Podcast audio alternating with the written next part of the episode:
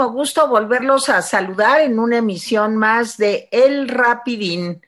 Y hoy, bueno, pues es miércoles, es 2 de septiembre del 2020, un día con una mañanera realmente preocupante. Ahorita van a ver por qué, muy, muy preocupante. Al otro día del gran informe. O sea, aquí, este, en fin, perdónenme ustedes que hable desde mi pequeña burguesía, pero yo sí me estreso. Yo soy y yo sí me estreso, fíjense, yo soy sí existe el estrés, sí, existe. yo soy como el exsecretario de, de Semarnat, de, de, de, como se diga, pues, protección. Del medio ambiente. Del medio ambiente. Este, yo sí soy, pero pues porque yo soy pequeño burguesa, ¿verdad? Entonces, no muy pequeña porque soy un poco alta y bueno, también pues este, un poco gordis, ¿verdad? Pero sí, fíjense que sí he resentido el estrés. O sea, a mi edad he tenido oportunidad de resentirla. Pero si ustedes no son pequeños burgueses y no tienen estrés, prepárense, porque hoy se van a estresar. Eso nosotros lo resolvemos inmediatamente, especialmente Jaime Guerrero. Jaime, ¿cómo estás? Eh, bien, Tere, ¿cómo te va a ti? Estresada, estresada. Y Malala, que también es pequeño burguesa, pues seguramente también lo está. Malalita, ¿cómo estás? Estoy estresada, no me hables fuerte. Qué barbaridad. Es que si ustedes quieren saber si una gente es un burguesazo, pues nada más vean sus niveles de estrés. En Protector vamos a vender el estresómetro. El estresómetro es una eh, aplicación nueva que estamos eh, lanzando al mercado en Protector pues para que se puedan ustedes medir el, estrés, así como el oxímetro, como el aparato para tomar la presión, eh, tenemos el estresómetro, pero solamente lo vendemos a personas de determinado nivel económico. Si ustedes están muy jodidos, pues no le podemos vender eso porque es un mal que solo ataca a los pequeños burgueses. Jaime Guerrero, mejor me callo y te escuchamos. Bueno, Mira, acabo de leer un Twitter de Héctor de Mauleón que dice que se agotaron las actas de defunción que se imprimieron para todo el año 2020, que va a ser necesario imprimir más. Un dato fuerte, porque estamos pues apenas entrando a septiembre. Y, y, de ser cierto lo que dice Héctor de Mauleón, no creo que mienta, porque él es un hombre serio. Bueno, y con relación a esto, debo decir que los contagios nuevos de ayer. Ayer fue un día en el que las autoridades pues, no se esperaban el día, eh, ese, ese nivel de contagios. De nuevo volvió a crecer. ¿sí? Los contagios nuevos ayer fueron 6.476, 2.800, más de 2.800 casos nuevos. Y ya llegamos a 606.036 personas contagiadas. Muertes ayer hubo 827, son más de 570 con relación al día anterior. Ya llegamos a 65.241. Como dato nomás, si consultan hoy Animal Político, dice que en cuatro meses, entre abril de este año y julio de 2020, ¿sí? México ha registrado 130 mil fallecimientos más que en 2019 en la misma fecha. 130 mil fallecimientos más todo lo que sabemos, ¿sí? Es que una tercera parte murió de COVID oficialmente, pero los otros 79 mil, pues ¿de qué murieron? Es lo que se pregunta. Entonces, hay tres, tres eh, opciones que da animal político, ¿sí? Primero, que fue por COVID, pero no fueron contabilizadas. Segundo, que fueron por otras enfermedades que no están siendo atendidas todavía. hoy le preguntaron al presidente eso y de nuevo con la mayor tranquilidad dijo, no, sí, sí están atendiéndose a todos, ¿sí?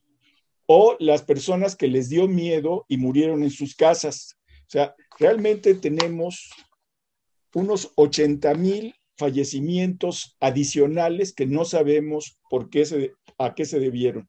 Y bueno, hoy habló de varias cosas el presidente. Creo que los dos temas fundamentales, entre tanta cosa absurda, eh, por ejemplo, esto que decía Tere, que se burlaba Tere del estrés. Oye, yo no me burlaba. No me burlaba. Se burlaba Tere, pero no quiere admitirlo. No, yo soy este, incapaz. se trataron dos cosas. Primero, pues eh, la queja del presidente y ya pues la continuación del ataque contra las instituciones electorales. Y segundo, el asunto del presupuesto, que el presidente no quiere decir exactamente cómo va a estar el presupuesto. ¿sí? Eh, en fin, estos son los temas. Yo tengo mucho que decir sobre los temas, pero primero escuchemos a Marilena. Bueno, eh, lo que estás comentando sobre el COVID, pues sí es inquietante porque eh, yo guardé uno de los artículos de The Washington Post de hace unos cuantos días sobre cómo en Madrid, Madrid otra vez se está, perdón, prendiendo los focos sobre el COVID. Nada más voy a leer lo que dice sobre su estrategia, porque la verdad pues, me recordó a la del presidente López Obrador.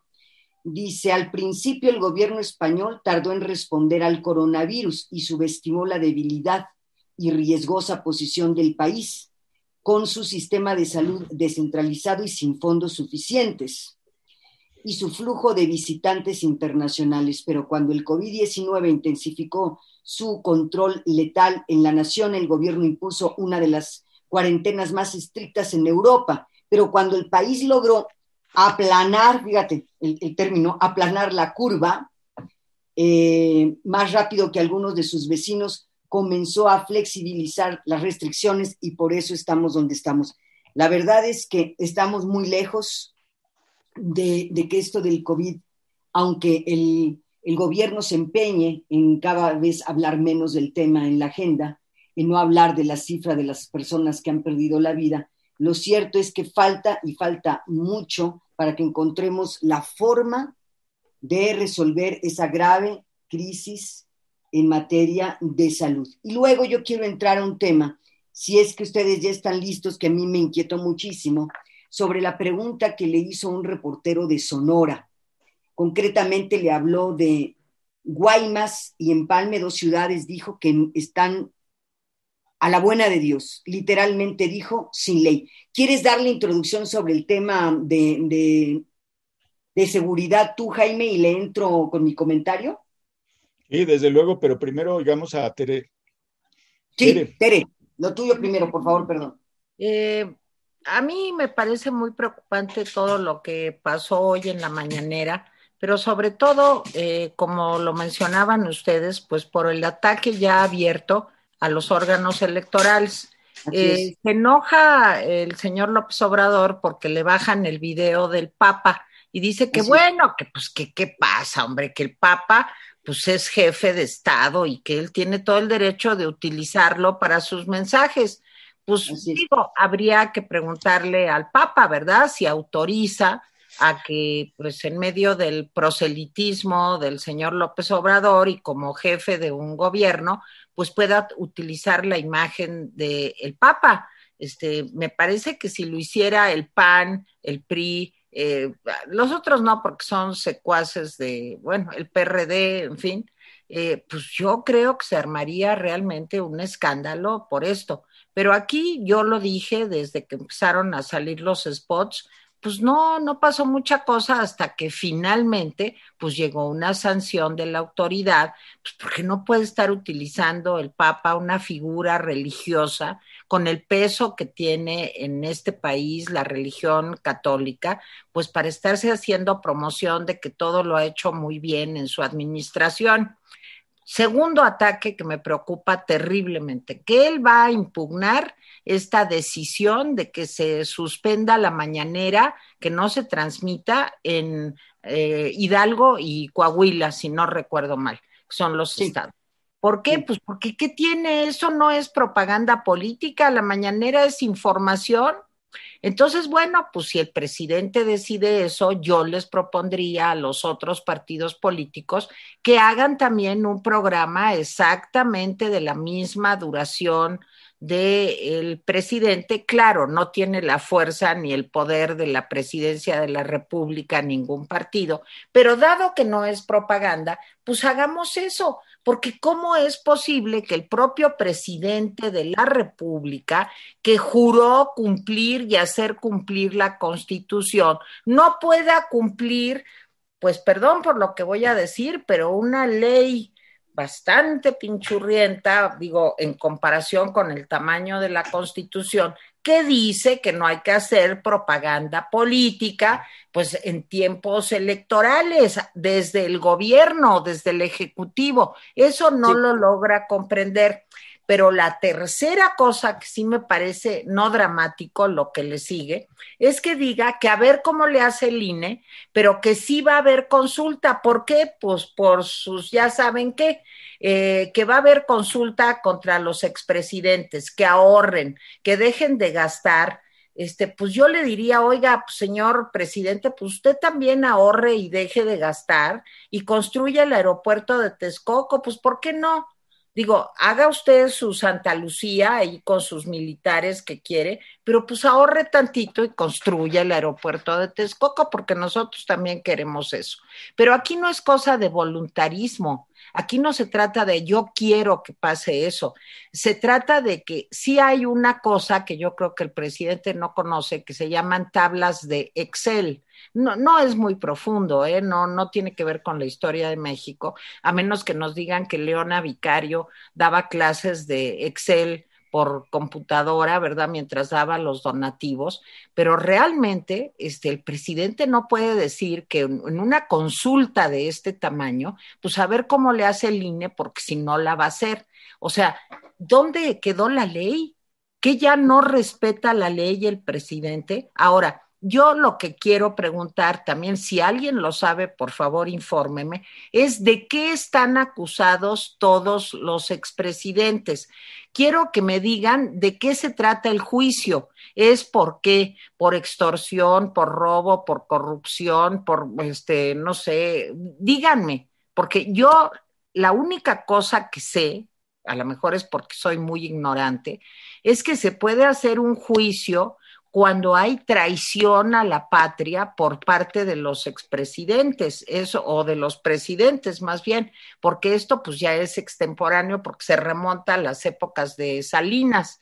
Entonces yo lo que quiero saber es cuál es el juicio, por qué motivo, cuáles son los cargos, este, y, y bueno, va a ser así nada más porque a mí me da la gana, entonces, ¿en qué país estamos viviendo? Ya se acabó la ley, se acabaron las instituciones, por decreto también. ¿O qué va a hacer el INE? Se trata de desprestigiar al INE para que diga, ya ven, yo quería hacer la consulta popular, pero lo que quiere el pueblo no lo cumple este órgano eh, autónomo. Entonces, pues a ver cómo le hacen, pero a mí me hacen la encuesta. Oye, ¿qué pasa de veras? Y no nos alerta esto no nos habla de lo que está pasando? Jaime. Jaime. Sí, sí, sí. Este, mira, eh, hay yo creo que tres cosas con relación al INE antes de entrar en seguridad. Eh, la primera, pues la queja del presidente de que le prohibieron las mañaneras en los estados de Coahuila e Hidalgo, que tienen elecciones. El presidente argumenta que lo suyo no es propaganda a favor de ningún partido, pero eso sería muy discutible porque finalmente el presidente representa a una corriente, no solamente a él mismo, sino, y en la medida en que ataca a los otros, es en la medida que está haciendo una campaña. En fin, vamos a ver qué dice el Tribunal Electoral sobre, sobre el asunto. El otro tema que puso fue el del spot, que bien dicen, hay un spot donde aparece, etcétera. Yo no sé si sea cierto, pero el otro día me llegó, eh, vi rápidamente una nota en la que le preguntan al Papa cómo, cómo ve a México y dice, pues creo que en México el diablo está suelto. Dice, no sé si sea, si lo vi bien o lo vi mal, pero no creo que el Papa esté como muy contento de que utilicen eh, así su imagen y, las cosas. En fin, ese, ese es una, eh, un dato. Eh, pero a mí lo que me parece más importante de lo del INE es una cosa. Me parece que hoy claramente, como no se había hecho antes, el presidente está retando al INE y está retando a la Suprema Corte de Justicia de la Nación. Creo que hay que entenderlo así. O sea, es un reto muy fuerte porque les está diciendo a todas las instituciones que tienen que ver con el asunto, que son básicamente la Suprema, el INE y el Tribunal, que si no hacen su voluntad, ¿sí?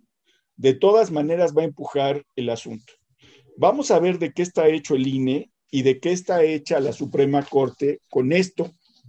¿sí? El presidente no dijo que iba a hacer él la consulta, dice que la tiene que hacer el INE, ¿sí? Y que le tiene que hacer como pueda. o sea, ya está ahí. O sea, yo, yo quiero que dimensionemos eso. O sea, no es nada más la bravata, sino que ya le lanzó un reto a estas instituciones y prácticamente le está diciendo, tienen que aprobarla. ¿sí? Eso me parece eh, muy grave, muy, muy grave. Con relación a la, a la, cuestión de seguridad que decía eh, eh, esta Marilena, déjenme decirles que en efecto, el reportero, pues sí, dijo que pues había una situación muy grave. El presidente de inmediato sacó sus, sus gráficas, que miren y etcétera. Y cuando vio los datos, dijo, pues sí es cierto que le hemos bajado rete poquito al feminicidio y retepoquit y no hemos logrado abatir los homicidios dolosos, pero en todo lo demás, ahí vamos.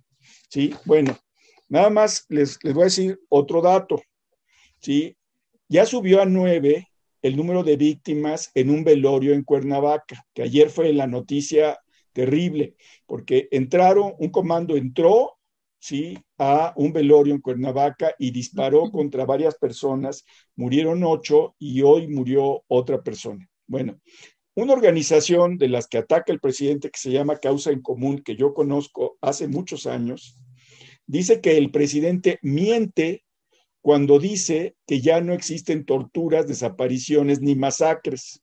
Por cierto que ayer eh, uno de los Levarón le, contestó al presidente, dice, ya no existen masacres. Dice, ¿acaso se le olvidó la masacre en mi familia? ¿Acaso no existimos para usted? Muy duro, eh, eh, eh, Levarón. Y no fue el único que le contestó, le contestaron. Pero esta organización de causa en común dice que de enero a julio de 2020, ¿sí? Se han registrado 429 masacres, ¿sí? gente que ha llegado a los lugares y ha disparado contra eh, adultos y niños, ¿sí? Y 404 casos de tortura, que por cierto la Comisión Nacional de Derechos Humanos no ve, ¿sí? Así como un total de 2.582 hechos atroces, con 3.383 víctimas. ¿sí? Es lo que dice en común. Adelante, Malala. Bueno, yo quiero empezar efectivamente por esto que estamos viendo, eh, son los primeros eh, choques que se van a dar en, un pleito que se, se puede vislumbrar, dada la posición del presidente, como muy largo. El enfrentamiento con el INE, efectivamente, con la Corte y con el Tribunal Electoral, porque además evidentemente les está prácticamente ordenando que cumplan con su voluntad. Eh, ¿Por qué hace esto el presidente? Pues porque está eh, eh, vistiendo el traje de candidato y no de presidente de la República, porque está en campaña, porque es lo que mejor le sale, porque está trepado en el ring con sus adversarios, porque eso es lo que le gusta hacer propaganda, campaña y show, porque cuando él dice, es el pueblo el que manda, el pueblo decide qué hacer, lo que le está pidiendo la gente en realidad es acceso a la salud, acceso a la seguridad, acceso a una vida digna, acceso al trabajo. Pero como no puede responder porque todo en ese sentido no ha funcionado, estamos en medio de dos crisis muy graves, una en materia de salud y la otra económica, es más fácil desviar la atención a estos temas como el tema del spot, y es que me lo bajaron, me están censurando, o bien vamos a enjuiciar a los expresidentes, cualquier cosa que no sea responder para lo que fue electo, responder a su responsabilidad, así de simple, aunque suene raro, ¿no? Asumir la responsabilidad y hacer lo que le toca, pero como en eso ha fallado, entonces todo lo que es circo, pues está todo dar. Puntualmente sobre el tema del spot.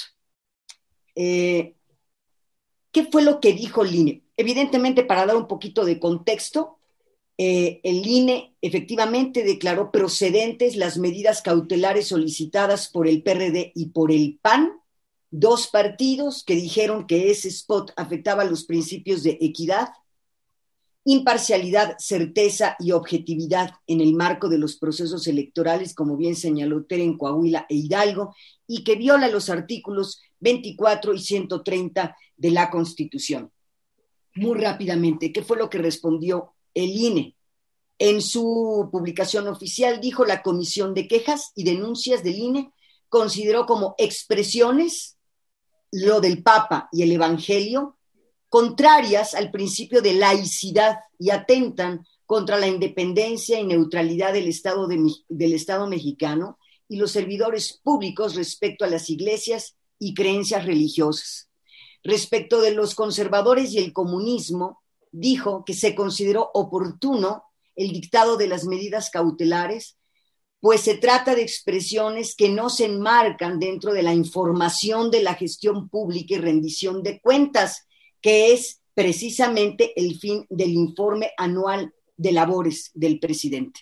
Eso, eso es lo que dice el IFE. Y para terminar, pues, ¿qué dice el artículo 24? Las últimas eh, eh, palabras del artículo 24 constitucional dice, nadie podrá utilizar los actos públicos de expresión de esta libertad, tiene que ver con eh, la laicidad, con fines políticos, con la libertad religiosa, con fines políticos de proselitismo o de propaganda política. Y el 130 se refiere al principio histórico de la separación del Estado y de la Iglesia. Ahora, ¿qué estamos viendo de una manera reiterada una y otra y otra vez? Que esto que marca la Constitución al presidente no le interesa.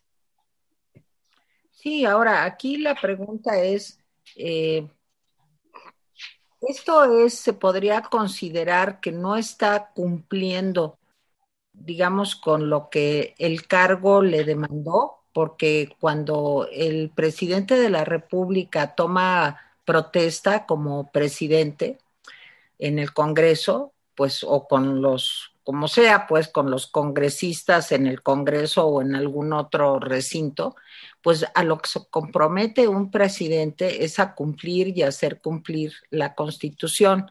Ahora, yo lo que me pregunto es, pues no está haciendo cumplir la Constitución, está realmente forzando las cosas al límite. Entonces, ¿qué mecanismo de corrección podría haber pues para evitar que suceda esto. Es que miren, a mí eh, muchas veces me escriben diciendo que por qué no apoyamos a Frena, que por qué no este, decimos de sus marchas, de sus eventos con coche y demás.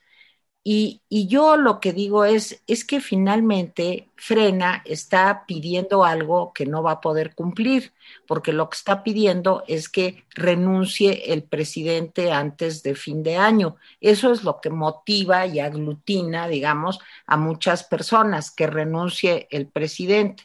Y yo lo que digo es una promesa hueca, es, es algo con lo que están sumando personas pero no hay manera de que se pueda configurar digamos, una situación de delito o de incapacidad o de irresponsabilidad que haga que el presidente renuncie. Pero cuando oigo al presidente decir que se va a enjuiciar a los expresidentes, es donde los extremos se tocan, porque también el presidente no puede configurar ni decirnos cuáles son los delitos que hacen que sean merecedores de un juicio estos señores expresidentes, que a lo mejor tienen un chor, yo no defiendo a ninguno, eh, a ninguno, a lo mejor sí eran unos raterazos, unos demonios, o vaya usted a saber. O sea, el chiste es cómo pruebas eso. Y yo lo que pregunto también es, ¿cómo probar que realmente lo que se está haciendo, pues es algo totalmente alejado de la democracia, porque esto eh, de por qué lo hace el presidente, se pregunta Malala con buena intención, pues lo hace porque es un autoritario, o sea, porque no se puede oponer nadie a lo que él quiera o pida, porque no le importa que en medio esté la ley, es algo que no considera importante. Y si este problema de las mañaneras lo estamos viendo en Hidalgo y en Coahuila, prepárense para el proceso electoral del año entrante, porque cuando le digan al presidente que a nivel nacional no va a poder transmitirse la mañanera, le va a dar el ataque y va a decir que los conservadores y que no sé qué, y que este, él no está haciendo proselitismo, que él está informando. Entonces, vamos haciendo de veras una petición formal los que creemos en esto, en que no puede transmitirse la mañanera cuando hay procesos electorales, ¿sí? Pero vayámoslo haciendo desde ahorita, tengamos la capacidad de planificar lo que viene. Perdón, Jaime. Sí, de, acuerdo. E, esa, esa, propuesta me parece sensata. No debe eh, transmitirse la mañanera definitiva, definitivamente. Con relación, mire, lo que pasa es que lo de la consulta en la situación actual en donde tienes pues, una crisis de, de seguridad, una crisis de economía y una crisis de salud, pues el asunto de la consulta es un ganar-ganar. Es decir, no importa que, no importa que la Suprema Corte se lo rechace, que el INE se lo rechace, porque él gana de todas maneras, ¿me explico? Es decir, él lo que quiere es primero distraer, como decía María Elena, pero no solamente distraer, lo que quiere también es aglutinar a, la gente que, que lo sigue. Tú necesitas aglutinar a la gente que te sigue, porque si no lo estás alimentando continuamente, empiezan a disgregarse él lo que está haciendo es este, por eso digo que es un ganar-ganar. Si no resulta y si la Suprema Corte le dice que no, él va a seguir con el asunto porque eso aglutina, ¿sí? aglutina y distrae. Por eso, por eso va a seguir con este, con este tema. Yo quiero referirme al asunto del presupuesto. Miren, el sábado pasado el secretario de Hacienda pues, dibujó un panorama bastante oscuro para el futuro de México porque dijo, pues ya se nos acabaron los guardaditos y la verdad es que pues, no tenemos de dónde. básicamente eso fue lo que les dijo a los legisladores. Y leí por ahí un artículo de, creo que de, de The Economist, no me acuerdo si es The Economist o del Wall Street Journal, en donde dice que realmente la recuperación en México no va a ser posible en el 2021. Se lo estamos diciendo a la gente que nos sigue para que tome sus previsiones. No crean que cuando baje la pandemia y empiece la gente a regresar a sus trabajos, ¿sí? Ya va eh, eh, a mejorarse todo mágica. No, 2021 va a ser un año infernal. Hoy estaba viendo pues, la lista de restaurantes y la lista de, empresas pequeñas y grandes que ya quebraron, que ya no van a abrir sus puertas. Y la verdad es que pues está fuerte. Ahora, el presidente no quiere dar esas malas noticias porque sabe que lo desdibujan. Entonces baila alrededor del presupuesto y dice que sí, que va a haber para todos, etcétera. Pero quien va a venir a dar la, la, mala noticia es el secretario de Hacienda el 9 de septiembre. Ahí van a estar las malas noticias y no las va a dar el presidente porque él no da malas noticias. Bueno, les voy a decir una cosa. En días pasados, los legisladores de Morena dijeron, ah, pues como nuestro presidente necesita billete, pues vamos a subirle 317% el impuesto al refresco. Vamos a grabar las herencias. Vamos a abrir una discusión sobre progresividad fiscal, porque de ahí va a salir mucha lana. Miren, sí creo que tiene que haber una reforma fiscal en este país. Claro, también creo que debe haber una transparencia total en cómo se ejerce el gasto. ¿sí? Y hoy el presidente no le importó que fueran sus correligionarios de Morena, simplemente los echó a la basura y dijo, yo creo que no va que no debe haber aumento de impuestos, de ningún impuesto. ¿Saben cómo leer eso? Pues que mañana los, los eh, legisladores de Morena, pues van a pasar por su papelito y lo van a retirar. Y no va a haber impuestos ni progresividad fiscal. Entonces vamos a tener un gobierno que no va a tener recursos, pero además de eso, el presidente dijo que no va a pedir deuda. No importa lo que pase a finales de este año y durante 2021. El presidente ya afirmó que no va a pedir prestado y ya les mandó sus cartitas al INE, a la Suprema Corte y a la Fiscalía para que ahorren porque no tienen ahorros suficientes. Le preguntaron sobre el subejercicio en la SCT. La verdad es que fue pues una pregunta simplona porque el asunto es más complejo. En SCT, de los 97 proyectos que tiene, 71 están parados. O sea, háganse cargo de una secretaría en donde la mayor parte de sus proyectos están parados. ¿Qué implica ese dinero? 21 mil 83 millones de pesos, que seguramente ya no está ahí. ¿Dónde están esos 21 mil millones de pesos? Seguramente los destinó para alguna otra cosa. Por eso está parados, ¿sí? Este, este presupuesto.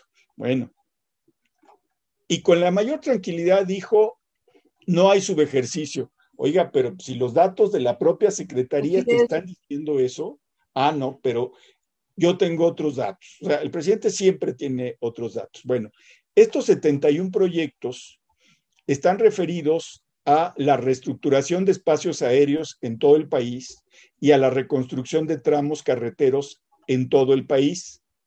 Ojo con eso. Así que si esperaban que las carreteras mejoraran y que los aeropuertos del gobierno federal eh, eh, mejoraran, eso no va a pasar. El proyecto es Santa Lucía y los caminos con mano de obra de, los, de las comunidades en Oaxaca. Eso es lo que sí se va a hacer. Lo demás no se va a hacer. Me parece que esta cuestión del presupuesto es una cosa que, miren, lo que pasa es que cuando se discute el presupuesto no tiene glamour porque a mucha, gente dice, es que son números. A mí como me gustan los números y me fascinan los números, a mí me interesa mucho el presupuesto. Yo manejé presupuesto durante muchos años, presupuesto en una secretaría de Estado. Y les puedo decir que es una cosa que cuando se le hinca el diente suele ser muy interesante. Y en esta parte, el presidente de veras plantea este tema y me parece que no le damos la suficiente atención es un asunto muy, muy grave que el presidente se niegue a dar las noticias malas. Es decir, no está dando la cara para dar esas noticias. ¿Sí? Marilena. Yo quiero cerrar con el tema, con la tercera crisis que enfrenta el país. Hemos dicho que eh, hay crisis en materia de salud, en materia económica y también en materia de seguridad pública. Eh, el presidente dijo frente a este reportero que le dijo que en Sonora había dos ciudades sin ley, no sé si estas o algunas más, pero concretamente señaló Guaymas y Empalme. El presidente dijo, sacó sus números, como bien señala Jaime, y dijo que no se ha podido bajar el homicidio doloso, que el 75% de los homicidios tienen que ver con el crimen organizado. No es justificación, dijo, pero heredamos grupos con estructuras. Por ejemplo, en Guanajuato, dijo, se dejó que un grupo dominara y ahora que se detuvo al dirigente, bueno, los problemas siguen, pero se está bajando. Fíjense esta expresión. Yo espero que estos grupos se vayan quedando solos porque estamos avanzando. Hay una presencia de 97 mil elementos de la Guardia Nacional, nunca antes visto. Si el presidente cree que con más elementos va a frenar este grave, enormemente grave problema del crimen organizado y el tema de las drogas, en realidad vamos a empeorar, como ocurrió en los últimos años con otros gobiernos que tampoco supieron cómo hacerlo. Creo yo que eh, tuvimos un ejemplo, además de los que dio Jaime, muy inquietante en la Ciudad de México. El sábado se dio en el centro histórico lo que los especialistas llaman una pugna entre dos cárteles sobre el control del mercado de la venta y distribución de droga en la capital del país. La pregunta es, señor presidente, ¿cuántas ciudades sin ley tenemos en el país? ¿Realmente su estrategia a dos años de gobierno ha funcionado del antes y lo que tenemos hoy? La verdad, lo dudamos. Él dice, él dice que tiene confianza porque ya no hay contubernio entre la delincuencia organizada y las autoridades, que ya está claramente pintada la raya. Perdón, no le creemos. Incluso el propio reportero le dice, tenemos un audio en donde está vinculado, al parecer, un militar de alta jerarquía en la zona con el crimen organizado. Por supuesto que no hay respuesta a esa pregunta, porque el presidente ya decretó que no hay ningún tipo de contubernio entre las autoridades y los narcos. La verdad es que no se lo creemos, señor presidente. Creemos más bien que usted quiere resolver el problema a decretazos y a frasazos, o sea, con frases pegadoras. Pero no, la verdad es que la realidad está muy clara. Con eso termino. Bueno, pues lo que dice María Elena Cantú es muy cierto y es terrible y bueno, es igualito que el manejo de la corrupción, o sea, ya se acabó la corrupción, ¿por qué? Pues porque él dijo que ya se acabó la corrupción, se ha señalado a alguien por corrupto, se han tomado las medidas necesarias, la Fiscalía Anticorrupción eh, eh, se ha fortalecido, se, no, nada, nada más él dice que ya se acabó la corrupción. Y lo más grave es que en las encuestas, la gente cuando le preguntan por qué les parece bien el gobierno del señor López Obrador, dice porque está combatiendo a la corrupción. O sea, sí es un fenómeno de veras por analizarse. A mí como psicóloga me parece una cosa muy, muy, muy interesante. Ahora, el problema de lo que dice Jaime es gravísimo porque el 9 de, septiembre, si no recuerdo, ya quiero que sea enero, pero no es septiembre. Pues sí, híjole, enero, pues yo quisiera que fuera enero del 2028, aunque ya sea yo calaca o lo que sea, pero ya salí. Mejor, mejor enero de 1960, ¿no, Tere? Ay, no, otra vez. No, vamos a regresar a. pero, pero, gracias. pero en París, ¿no? No, en ningún lado. Oh, no, no, no. Esto es el samsara. Hay que no seguir reencarnando en este planeta. o mejor este, vamos a vivir al México de López Obrador. Bueno, eso sí sería bueno, pero es otra brana. O sea, es una dimensión paralela y desconocida. Pero bueno, lo que les quería decir es que lo que va a decir el señor Arturo Herrera es que el presupuesto va a salir más raquítico. Lo que yo me pregunto es, ¿de dónde le van a cortar más? O sea, porque ya le cortaron los dedos, el hueso, eh, la carne, los músculos, los tendones. Ahora, ¿qué, ¿qué más les van a cortar?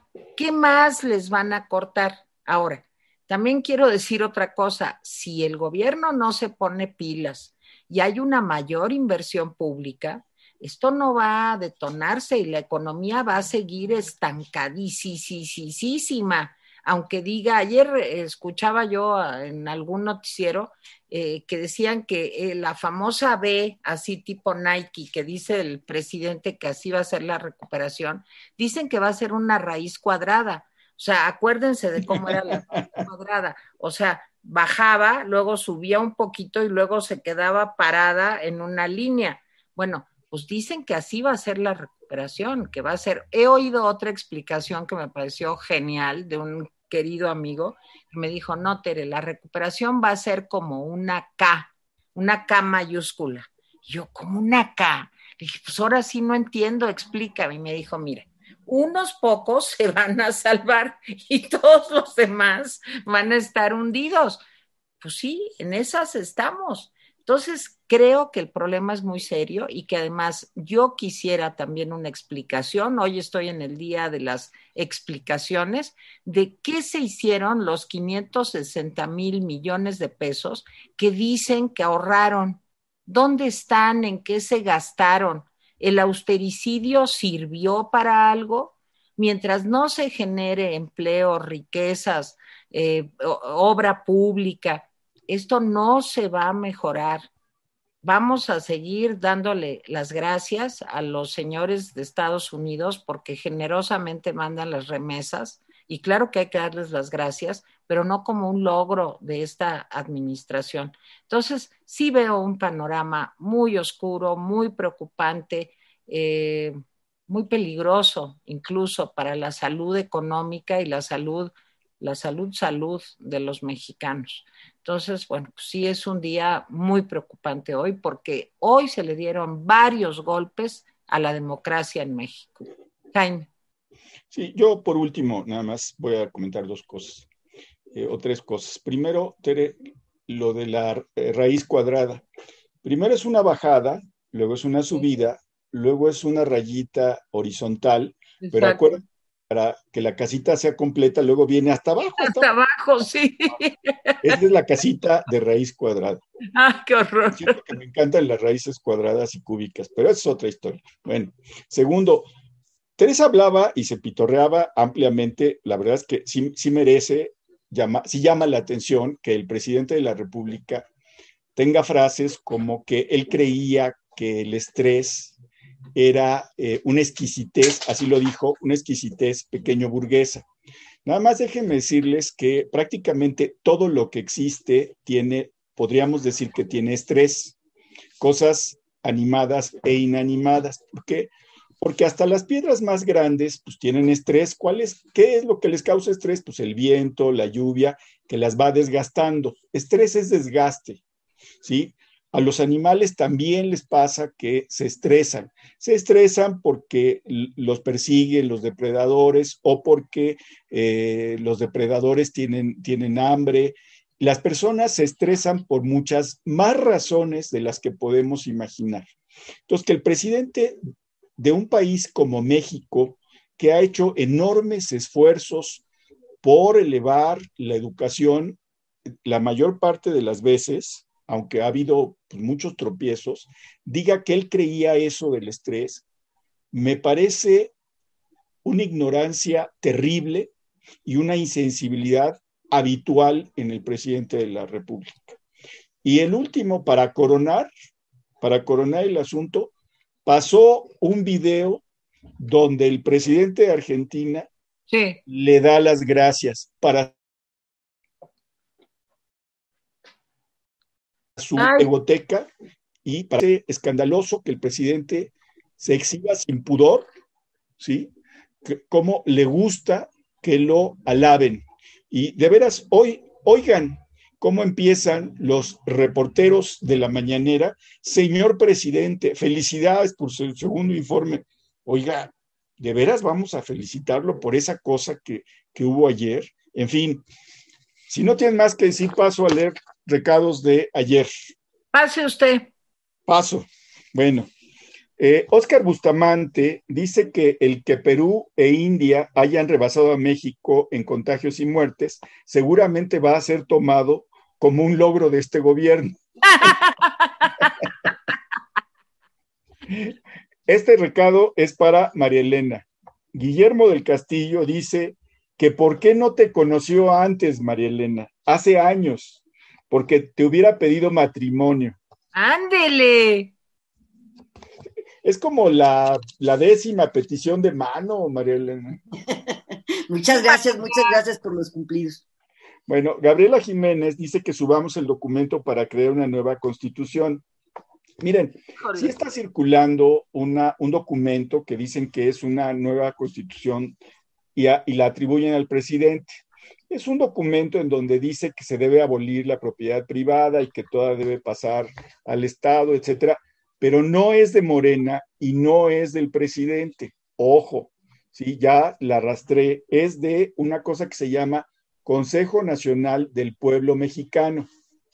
Ellos han propuesto una nueva constitución desde hace varios años, creo que desde 2017, 2018.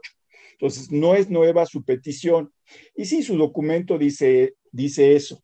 La verdad es que a mí lo que me parece es que es una organización que no tiene ninguna fuerza, le manda recados al presidente, le dice, mire, pelea nuestra nueva constitución. mire, hay muchos, no, se estrese, ahora sí que no se estrese por esto. Esta propuesta no es de Morena y no es del presidente. Bueno, y parece que... Todavía, todavía.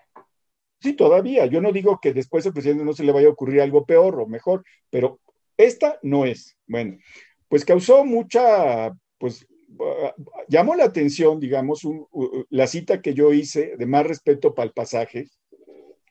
Y Rodolfo Villena Hernández me dice que es de La ilusión viaja en tranvía, que es una película de Luis Buñuel de 1954, que por cierto está completa en YouTube, hasta con subtítulos en inglés, por si quieren leer, verla en inglés, ¿sí?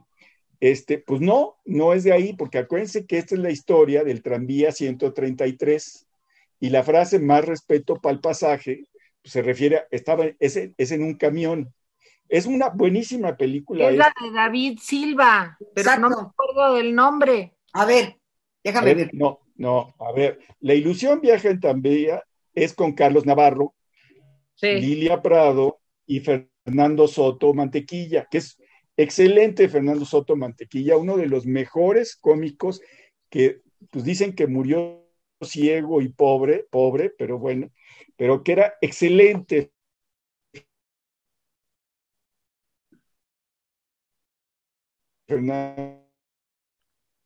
Jaime, te estamos perdiendo. Sí. Y a, ti no. ¿Mande? Te estamos perdiendo. Ah, bueno, ¿ya no? pero no por alguna otra cosa, sino nomás porque se congeló el. Pero ah, continúa. Bueno. pues no es de la película Hay lugar para dos. Eh, Ángel Latino es de la película Esquina Bajan, de 1948, de Alejandro Galindo. Ahí sí sale David Silva con Fernando Soto, sale Olga Jiménez y Delia Magaña. ¿sí? Ahí sí, déjenme decirles que para los que son tan venerables como yo, ¿sí? por la edad nada más, ¿sí? sale Viruta cantando en el camión. Sale Viruta. ¿En serio? Y Capulina sale cantando en el camión. Sí, eh, y canta la canción del chofer que le enoja mucho a David Silva y va a bajarlos del camión, pero la gente, ¿sí? Le dice, no, no, no, queremos que siga cantando, ¿sí? Otra de las frases de, esa película maravillosa es, azotó la res, porque antes se, se, estilaba que la gente que no quería pagar se agarraba de, las, de la parte de atrás del camión y así viajaba. Ah, sí, cierto. Sí, no quiero decirles, pero yo de chavo viajé varias veces en el camión así, pero afortunadamente nunca azotó la res. Qué bueno. nunca azotó la res. Sí, esa frase de, Fernando Soto, se cae un tipo del camión porque da una vuelta fuerte y, se asoma y dice, azotó la res, y ya se sigue, o sea, era, era, era normal. Bueno, pues eh, esa, esa es, este, de esa, de esa es la frase, pero déjenme decirles que la otra frase, aquí lo oyó primero, no, han dicho, no, me han dicho de dónde es. Y bueno, este, los de hoy. Pues era de Jacobo Zabludovsky. No, es de una película, Tere. Mm. te voy a decir de qué película. De John Cusack, de una película donde sale John Cusack, pero la frase no es de, de él. Una película de George Clooney que dirigió George Clooney. Hay una película que se llama Buenas noches y muchas gracias, o no, no, no, no, Bueno, a ver, recados de hoy. Dice, nos, nos, nos saludaron desde Coyoacán, Puebla, Morelia, Cancún, San Luis Potosí, Francia, Colima, Perú y Alemania. Hola. Hola a todos. Gracias por seguirnos. América eh, dice, más todas las muertes que no se están contabilizando, que sí, son esas 130 mil de las que hablábamos. De, en cuatro meses, ¿eh? de marzo a julio, no hemos contabilizado todavía agosto, más lo que se acumule. Jesús Robles, estamos en un estado laico, todo lo que tenga que ver con religión, ¿sí? Y, eh, ah, y culto debe quedar al margen de la vida política, ¿cierto? Ricardo Aguilar, Buenas tardes. Con la honradez de Obrador, seguro se, murieron los otros 80 mil de coraje por el desgobierno y falta de insumos y medicinas. Easy Frank, 89. El Papa también le dijo al, al peje que no pactara con los narcos. Nos dejó un link. Sí es cierto, ¿eh? Sí es cierto que le preguntaba, dijo el Papa, yo creo que no debe pactarse con los, con los narcos. Es verdad. Angélica Villagrán, y si el INE no aprueba su capricho, vamos a ver la reducción de su presupuesto para el próximo año, que hay elecciones. Lucino Bernal, este fulano, su tirada es eternizarse en el poder como dictador, emulando a Venezuela y Cuba. Lomito Agrio. Hola. El tema, el tema de Levarón es, es bastante crudo y es una burla que López diga que ya se resolvió. En efecto, es una burla. Y que diga que no hay masacres y que diga que no hay eh, eh, que ya está bajando los feminicidios. En fin. Eh, América otra vez dice, pregunta real, ¿hay algo bueno que haya hecho nuestro gobierno federal? Miren, pues todos los días lo estamos buscando este grupo de rapidines. Cuando haya, se los vamos a comunicar.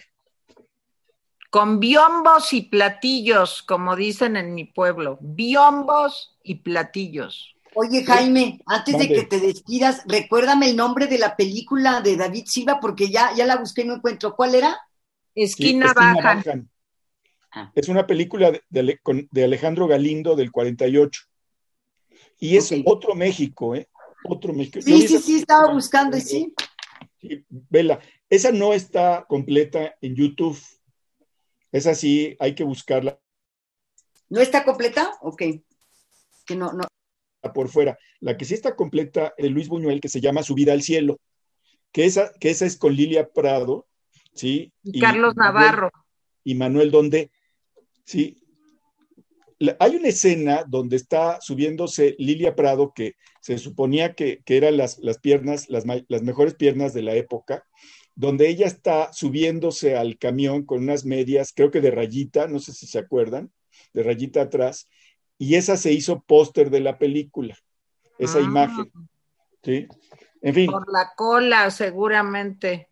No se, no se le ve la cola, querida Tere. Nada más se le ve la Malala ya tiene, habla Malala para que salga. Es que no le, no le has pueto el sonido. ok.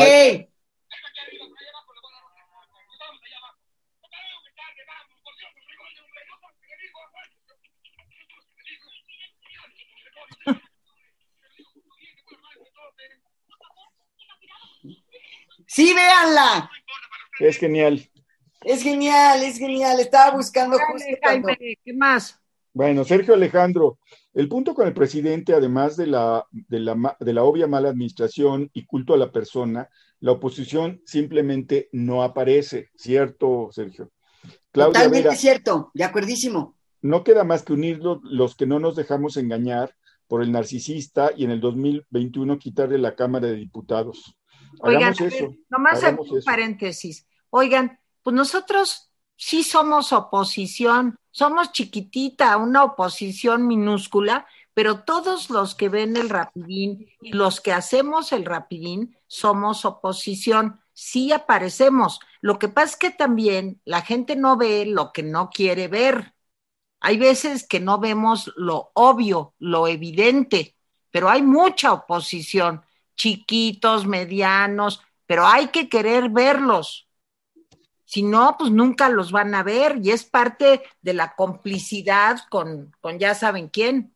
Perdón, Jaime.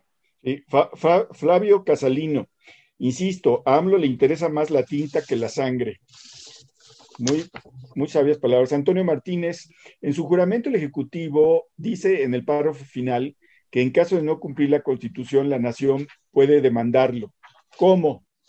Pues la verdad es que es una frase que se ha quedado ahí, pero pues no hay manera de, eso, ¿eh? no hay manera de demandárselo más que una, una protesta tan grande que lo obligue a cambiar de rumbo. Ahora, yo no veo la protesta tan grande que lo obligue y lo veo, desgraciadamente, un presidente muy desgastado.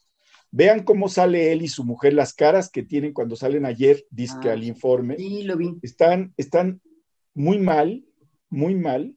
Él que dice que eh, eh, es una exquisitez el estrés, se le ve muy estresado, ¿sí? Cuando empieza a sonreír te das cuenta de que es, es un actor, es un actor que se sube, ¿sí? Y que se agita y actúa, ¿sí? Pero no, cuando... Aquí está la foto. ¿Sí? Véanla, véanla. Es una, es una gran foto esa foto. Ese es el...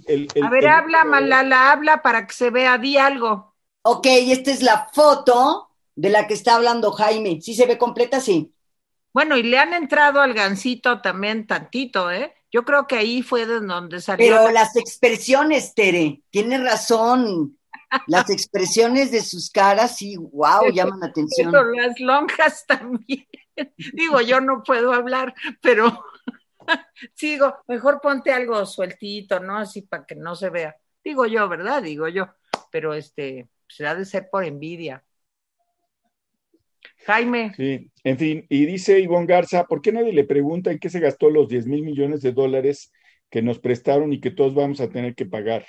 Marcela P., si AMLO siente, se, siente orgullo de no pedir préstamo, ¿por qué su única estrategia contra eh, la crisis para las pymes fueron los créditos de 25 mil pesos? Pues sí, sí, eso es lo único adicional que ha dado en todo el año, no más. Digan, ya vámonos. Lupita Gómez saluda a Tere. Hola. Hola. Una pregunta, espérame, tengo una pregunta. Dicen aquí. ¿Para eh, quién? ¿qué opinan de lo que dijo el senador eh, Félix Salgado de quitar al presidente del INE o crear el Instituto Electoral del Pueblo? Pues miren, opino que es una idea eh, absurda, muy digna del senador Félix Salgado y de su trayectoria. Sin duda es una, una idea que lo pinta de cuerpo entero.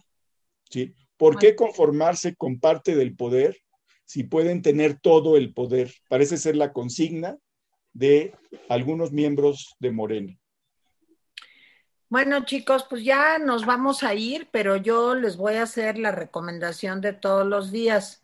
De veras, échenos la mano y compren productos de Protector, porque es nuestro patrocinador. Y de veras, este, ya sé que no parece, pero pues sí necesitamos alguna pequeña ayuda, ¿verdad? Algún pequeño incentivo, digo yo. Entonces, este, pues no sean así y de veras apoyen. máscara? Sí, ahorita voy a sacar la máscara, nomás que estoy buscando el teléfono, porque luego me engaña Jaime y me dice que sí, que va a salir el teléfono, que no sé qué, pero no sale. Entonces, este, dice que en la caja, que eso siempre son las mentiras que me dice.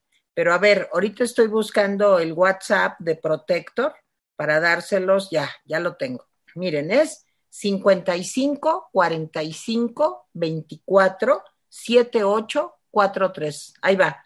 55 45 24 78 43.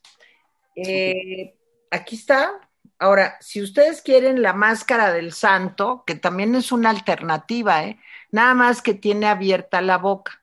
La máscara del santo, desgraciadamente, que en mi caso sería muy bueno porque pues no se me vería el cachete caído, la bolsa del ojo, pues desgraciadamente no la puedo usar, pero sí sería la máscara del santo una gran aportación de México para el mundo.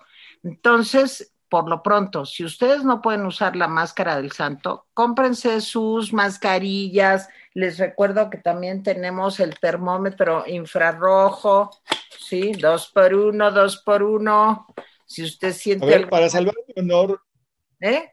Para salvar mi honor, antes de eso, a ver, abajo de la pantalla hay una leyenda que dice mostrar más. Si abren esa leyenda, esa mostrar más, se ve el, el WhatsApp de Protector, se ve dónde pueden hacer donaciones en Oxo, se ve cuáles son los twitters de los rapidines, ¿sí? Y se ve cómo presume Tere su temperatura. O sea, todo eso se ve en mostrar más para salvar mi honor.